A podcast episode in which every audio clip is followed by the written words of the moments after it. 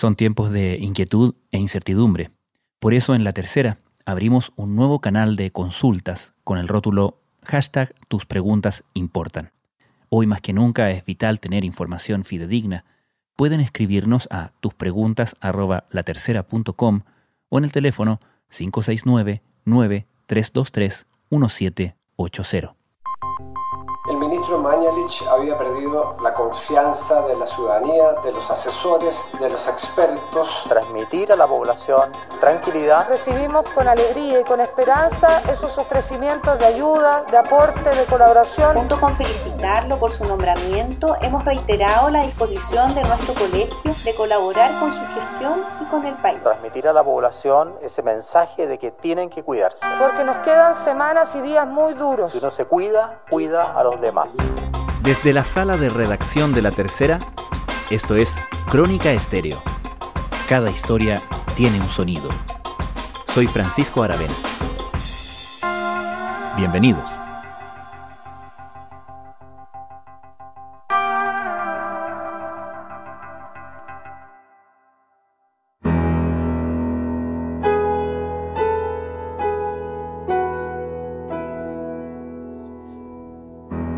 Llegó a convertirse en ministro de Salud en un momento históricamente difícil. No solo para liderar la tarea de enfrentar la peor pandemia que ha azotado a la humanidad en un siglo, sino además para integrarse al gabinete de un gobierno fuertemente cuestionado por su manejo del problema. El nuevo ministro no solo tiene entre sus manos un desafío sanitario, también tiene un incendio político que apagar. Partamos por aclarar algo. ¿Es Enrique París o Enrique París?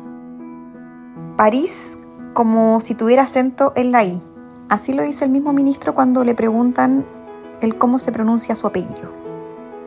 ¿Quién es entonces el político Enrique París? Hagamos un poco de historia, de historia política. El ministro Enrique París partió, debutó lo que algunos calificaron como una luna de miel. Paula Catena es periodista de La Tercera. Porque partió con un ánimo bastante dialogante, de hecho fue bien recibido su nombre, lo destacaron en la oposición, valoraron el cambio de actitud durante toda la primera semana, su disposición al diálogo. Nuestra estrategia tiene que ver con el diálogo, con acoger las críticas, con escuchar a la gente que quiere opinar De hecho, lo que consolidó un poco el buen inicio del, del ministro París fue este día lunes en que se conoció la última encuesta Academ que arrojó que el secretario de Estado es el ministro con mayor conocimiento, con un 87% de los encuestados y con el que tiene mejor evaluación con un 66%. O sea, no solo partió bien teniendo una buena recepción de los personeros de la oposición, sino que también debutó bien con respecto a la evaluación ciudadana pero esta luna de miel o esta buena semana con la que partió ya en esta segunda que comenzó, ya las cosas se comenzaron a dificultar en el ámbito político y la centroizquierda comenzó a cuestionarlo de que esto no tenía que ser solo un cambio de rostro, sino que también tenía que haber una modificación en la estrategia. Sinceramente espero que este cambio de gabinete vaya acompañado primero de un cambio de estilo, uno más dialogante, más inclusivo, que busque la colaboración más que la polémica, y en segundo lugar por un cambio de estrategia. Es así como también le han enviado cartas al secretario de Estado pidiendo que refuerce ciertas cosas, como por ejemplo se planteó una especie de nueva gobernanza en donde hubiera una nueva instancia más participativa, más allá de la mesa social COVID y esta eh, mesa de estrategia diaria que tiene el comité de crisis que tiene el gobierno para tomar las decisiones sanitarias lo que de alguna manera igual fue rechazado por el gobierno porque ellos hablan de que no puede existir una especie de cogobierno. Y una de las cosas que le comenzaron a sacar en cara, por así decirlo, desde la centro izquierda al ministro París, es que una de las frases con las que él debutó el día 13 de, junio, en la que él dice que va a ser de continuidad. En segundo lugar, me sumo a las palabras que ha emitido la ministra Rubilar con respecto al ministro, al exministro Jaime Mañalich, a quien aprecio muchísimo y que ha hecho un gran esfuerzo. Este es un ministerio, en cierto sentido, de continuidad Sin embargo, este punto justamente el que esta semana comenzó a ser cuestionado por la oposición pidiendo un cambio de estrategia. Y de hecho, ayer en una sesión especial que convocó el Senado, el ministro señaló que dice que quiere reiterar que en ningún caso, en ningún momento, él ha hablado de continuidad, dijo, sin embargo sí lo hizo. ¿Tengo la palabra, Presidenta? Sí, sí, sí. Muy amable. Muchas gracias. Eh, bueno, quiero agradecer nuevamente la oportunidad de participar. Quiero reiterar que yo en ningún momento he hablado de continuidad. dos senadores, una senadora y un senador, que me refregaron un poco diciendo que yo he hablado de, de continuidad. En ningún momento he ocupado, creo, si lo ocupé, no fue en el sentido de continuar con la misma estrategia, todo lo contrario. En la moneda reconocen que tampoco le queda más margen a París para tomar una postura distinta porque tienen que lograr tener una buena relación con la oposición, porque ya no es solo el ámbito sanitario lo que tienen que manejar, sino también el aspecto político y poder seguir entablando acuerdos de ser necesarios con la centroizquierda y de alguna manera hacer llevable la pandemia y que tengan el apoyo de ellos para enfrentar lo que viene. Entonces, en ese contexto, si bien París dice que no es de continuidad, un poco para marcar distancia de lo que había sido la gestión de Mañalich, también marcó el punto más temprano ayer de que más allá de que van a escuchar, no van a ser un cogobierno. O sea, no, esto no significa en ningún caso que las decisiones van a pasar por la centroizquierda. Y ahí se les va abriendo un flanco porque finalmente está la discusión de cuánto de las propuestas de los parlamentarios de oposición pueden recoger en el gobierno y ahí es donde está el dilema de cómo se maneja finalmente políticamente esto más allá de lo sanitario. Llega una nueva etapa, una nueva etapa que esperamos que sea de entendimiento, de diálogo, de colaboración, de ayuda. Recibimos con esperanza comentarios al respecto del nombramiento del doctor París, un hombre tremendamente comprometido con la salud pública de este país, con todas las competencias técnicas, con todas las competencias y habilidades de diálogo y de compromiso. Si bien en el gobierno reconocen que la figura de París es una figura que genera consenso, reconocen que aún a él le falta tener una postura más firme para defender las decisiones del gobierno o las posturas fijadas por la moneda, como marcar que no van a ceder en todo, que fue un poco lo que intentó hacer ayer. Y en ese contexto, eh, bueno, dicen que eso es algo que tienen que ir trabajando y de hecho, al igual como se hacía con el ministro Mañalich ya al final de su gestión, porque se manejaba bastante solo al principio, es que recibe de alguna manera como una especie de entrenamiento comunicacional casi todos los días en donde se les da consejos de qué cosas destacar, qué cosas puede mejorar, qué aspectos tiene que fortalecer, tanto comunicacionalmente y también algunos lineamientos políticos que le entrega el propio presidente Sebastián Piñera. Paula Catena, muchas gracias. Muy bien. Al final, entonces quiero agradecer nuevamente la labor de mis colaboradores, de los que están hoy día en esta mesa, y agradecer el trabajo de todo el equipo de la moneda, el equipo comunicacional. Estás escuchando Crónica Estéreo, el podcast diario de la tercera. Su participación, digamos, más política o en donde él demuestra interés por temas públicos, parte en su sexto año de humanidades o quinto año de humanidades cuando se presenta al centro de alumnos de su colegio, donde pierde. Francisco Ciredei es periodista de la tercera Domingo.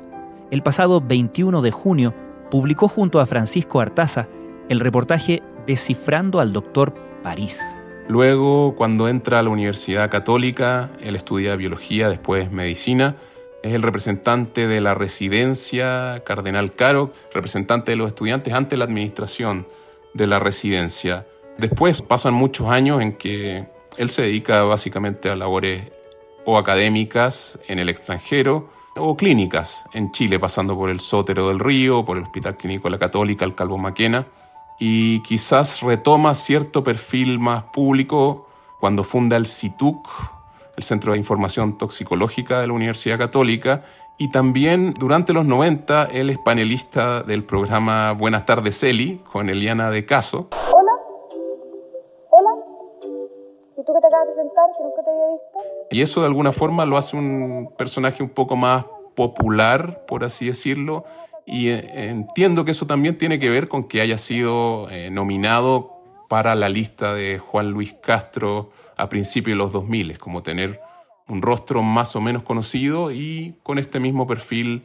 moderado o técnico que todavía cultiva París? Bueno, es una situación bien preocupante, Gonzalo. La cantidad de casos en la región metropolitana alcanzan al 71. Bueno, Enrique París es un hombre de perfil moderado. Su familia es demócrata cristiana. Él se educó en un colegio jesuita en Puerto Montt, el San Francisco Javier, entonces conectó desde muy joven con el humanismo cristiano.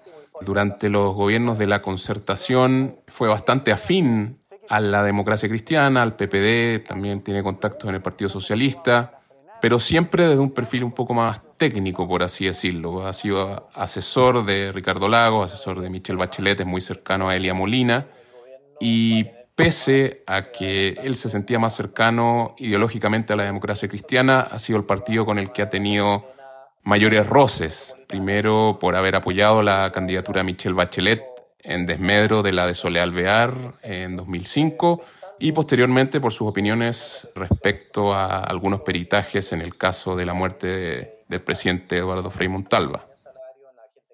¿Qué explica que Enrique París, con todos esos antecedentes, haya llegado a formar parte del gabinete de un gobierno de centro derecha como el de Sebastián Piñera? Ahí hay un par de explicaciones, las que dan algunos, algunos personajes cercanos a París en esa época y las que ha dado él también. Por un lado está justamente este alejamiento, este conflicto con una parte de la democracia cristiana en 2009, cuando él, digamos, de alguna forma desacredita estos peritajes que en el fondo apuntaban hacia el asesinato de, de Eduardo Frei, bueno, un poco defendiendo a contactos y amigos que él tenía en el Hospital Clínico de la Universidad Católica en ese tiempo, que es donde él se ha desempeñado la mayor parte de su carrera. Y bueno, posteriormente quizá lo más importante es que él tuvo diferencias más de fondo con el programa de Michelle Bachelet en su segunda parte. Yo creo que los hospitales hay que construirlos a como de lugar.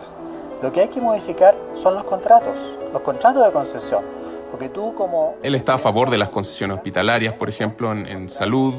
Él no le gustaba, según nos explicaba también, esto de quitarle los patines a, digamos, los estudiantes de los colegios privados en la educación como que no conectó mucho con esta idea de la retroexcavadora, que fue la de, digamos, con la que partió el segundo gobierno de Michelle Bachelet, y eso también lo acercó un poco más a la derecha, que es donde él también tenía contactos, como por ejemplo Jaime Mañelich. Obviamente que hay que buscar todos los mecanismos, y yo no me cierro a la concesión. ¿Cuál es la relación entre ellos dos? Eh, bueno, ellos se conocen desde hace tiempo. De hecho, estuvieron, según nos contaban, en contra cuando se presentó a la lista de Juan Luis Castro a principios de los 2000. Mañalich estaba en la otra lista, pero ellos siempre tuvieron bastante respeto profesional y fue Mañalich quien lo invitó a participar de la confección del de, programa de Sebastián Piñera en el, todo lo que tenía que ver con los temas de salud. Y bueno, ellos tuvieron siempre una buena relación, algo que no se replicó con quien fue elegido ministro de Salud, que fue Emilio Santelices, que ellos nunca han tenido una buena relación desde tiempo atrás, cuando Santelices fue rival de Juan Luis Castro por el Colegio Médico a principios de los 2000. ¿Cómo fue la gestión en el Colegio Médico políticamente? Él coincide en un momento con el gobierno de Sebastián Piñera primero, pero él tiene críticas y tiene, de alguna forma, está de acuerdo con posturas de ambos gobiernos, tanto de Piñera como Bachelet. Por ejemplo, él apoyó la despenalización del aborto en tres causales en el gobierno de Bachelet, pese a que muchos de los colegiados, su gremio, no estaban de acuerdo con aquello. Y tomando en cuenta que él viene del Hospital Clínico de la Universidad Católica. Lo que nos interesa es escuchar la opinión de los médicos, escuchar la opinión del Departamento de Ética del Colegio Médico de Chile, muy importante, y también eh, la opinión de las sociedades científicas, tanto obstetricia, ginecología, genética, pediatría, neonatología, porque para nosotros eh, la opinión de las sociedades científicas o de sus ramas eh, son sumamente importantes. Además hemos hecho una encuesta. Pero también fue muy crítico, como decía antes, de esta izquierdización un poco del programa de, de gobierno de Michelle Bachelet con ir en contra de las concesiones, por ejemplo, que es algo que él remarca bastante. Lo que debe hacer el Departamento de Ética y la sociedad científica a través del Colegio Médico es aportar insumos al Parlamento para que los parlamentarios, que son los llamados por la Constitución a emitir las leyes o discutir las leyes, sean los que tomen las decisiones más adecuadas y de consenso para el país. ¿Y cómo ha sido tradicionalmente la relación del el ministro con sus adversarios ideológicos? Yo diría que es más bien pragmático. O sea, si bien puede tener estos choques ideológicos en ciertos temas o que uno puede considerar ideológicos, me da la impresión, y él mismo también lo dice, que tiene que ver con una percepción práctica de, de cómo él ve la salud, por ejemplo. Y tiene coincidencias y desencuentros con ambos sectores, tanto con la centroderecha como con la centroizquierda, y quizás un poco eso es lo que lo hace una persona adecuada para asumir el Ministerio de Salud en un momento en que estaba, había tanto conflicto entre la oposición y Jaime Mañalich, un poco por su estilo. Yo he dicho que en forma retrospectiva, cuando pase esto, vamos a poder ver cuándo se produjo el pic o cuándo se produjo la meseta. No me quiero adelantar a esas predicciones que son muy difíciles de hacer. Quizás el estilo de París es un poco más ponderado por alguna forma, un poco más dialogante, eh, es un buen negociador según dicen y sabe escuchar. Por lo mismo, eso de alguna forma podía aplacar un poco este sentimiento más confrontacional que había de la oposición hacia el Ministerio de Salud. Se puede lograr, digamos, una disminución en la diseminación de este virus. Se ha especulado mucho, o más bien se ha indagado mucho en la relación con la presidenta del Colegio Médico en términos de cómo puede operar ahí ese balance, esa correlación de fuerzas, considerando el alto perfil que ha alcanzado la doctora Isquia Siches. ¿Cómo es esa relación? París contaba algo que quizá no, no se recordaba mucho, que Isquia Siches formó parte de la mesa de la segunda, de su segundo periodo como presidente del Colegio Médico, así que se conocen bien, al parecer tenían eh, algo de cercanía, pero las diferencias se han hecho más evidentes desde que Isquia Siches asumió la presidencia del Colegio Médico y París salió a labores más académicas y a participar del programa de, Sebastián Piñera. Yo no sé en qué país viven las autoridades de gobierno que parecieran desconocer algo que hemos presentado de forma tan reiterativa como también el apoyo a los equipos de salud. Cosas tan básicas como resolverle quién cuida a los hijos e hijas de nuestros trabajadores de salud hoy día todavía no está resuelto. Yo creo que en el, en el último tiempo la participación de ambos en la mesa social COVID-19 hizo que sus diferencias fueran más públicas. Estuvo todo este episodio en que Isquiasiches dijo que la mesa era cosmética y París, digamos, le contestó abiertamente ahí mismo en la reunión. Creo que en un Zoom que hubo, él se retiró incluso. Entonces ha habido conflicto, pero los dos al final se conocen Isquiasiches también sabe que con París puede tener un diálogo quizá más fructífero que con Jaime Mañalich y por lo mismo están en una especie de tregua por este momento, es también lo que se ha informado, lo que hemos leído y las señales que han dado de lado y lado. Hoy nos hemos reunido como Mesa Directiva Nacional con el nuevo ministro de Salud, doctor Enrique París. Junto con felicitarlo por su nombramiento, hemos reiterado la disposición de nuestro colegio de colaborar con su gestión y con el país. ¿Cuánta conciencia manifiesta él de que el desafío que enfrenta no es solamente sanitario, sino también en gran medida político? En la conversación que tuvimos para la elaboración del perfil, él insiste en que no se considera político.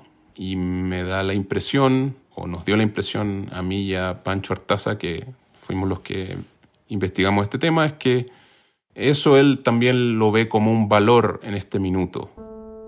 He sido lo más transparente posible en todo lo que tiene que ver con los datos. De hecho, nosotros revisamos todos los datos de fallecidos. Y no... Que el hecho de que él sea una persona más de centro de alguna forma y que tenga cómo llegar a ambos lados del espectro político es algo a lo que él le puede sacar partido en este momento en que la gestión del gobierno ha sido bastante criticada, pero él mismo nos, él, nos, él se define como, digamos, no como un político, sino como un médico, como un salubrista, como un toxicólogo, un pediatra finalmente. A ese grupo nosotros agregamos por recomendación el grupo de pacientes con cuadros pulmonares concomitantes con COVID, aunque no tuvieran PCR positivo. Y es por eso que hemos Francisco Ciredey, muchísimas gracias. Gracias, Francisco. Los invitamos a leer Descifrando al Doctor París de Francisco Ciredey y Francisco Artaza en latercera.com.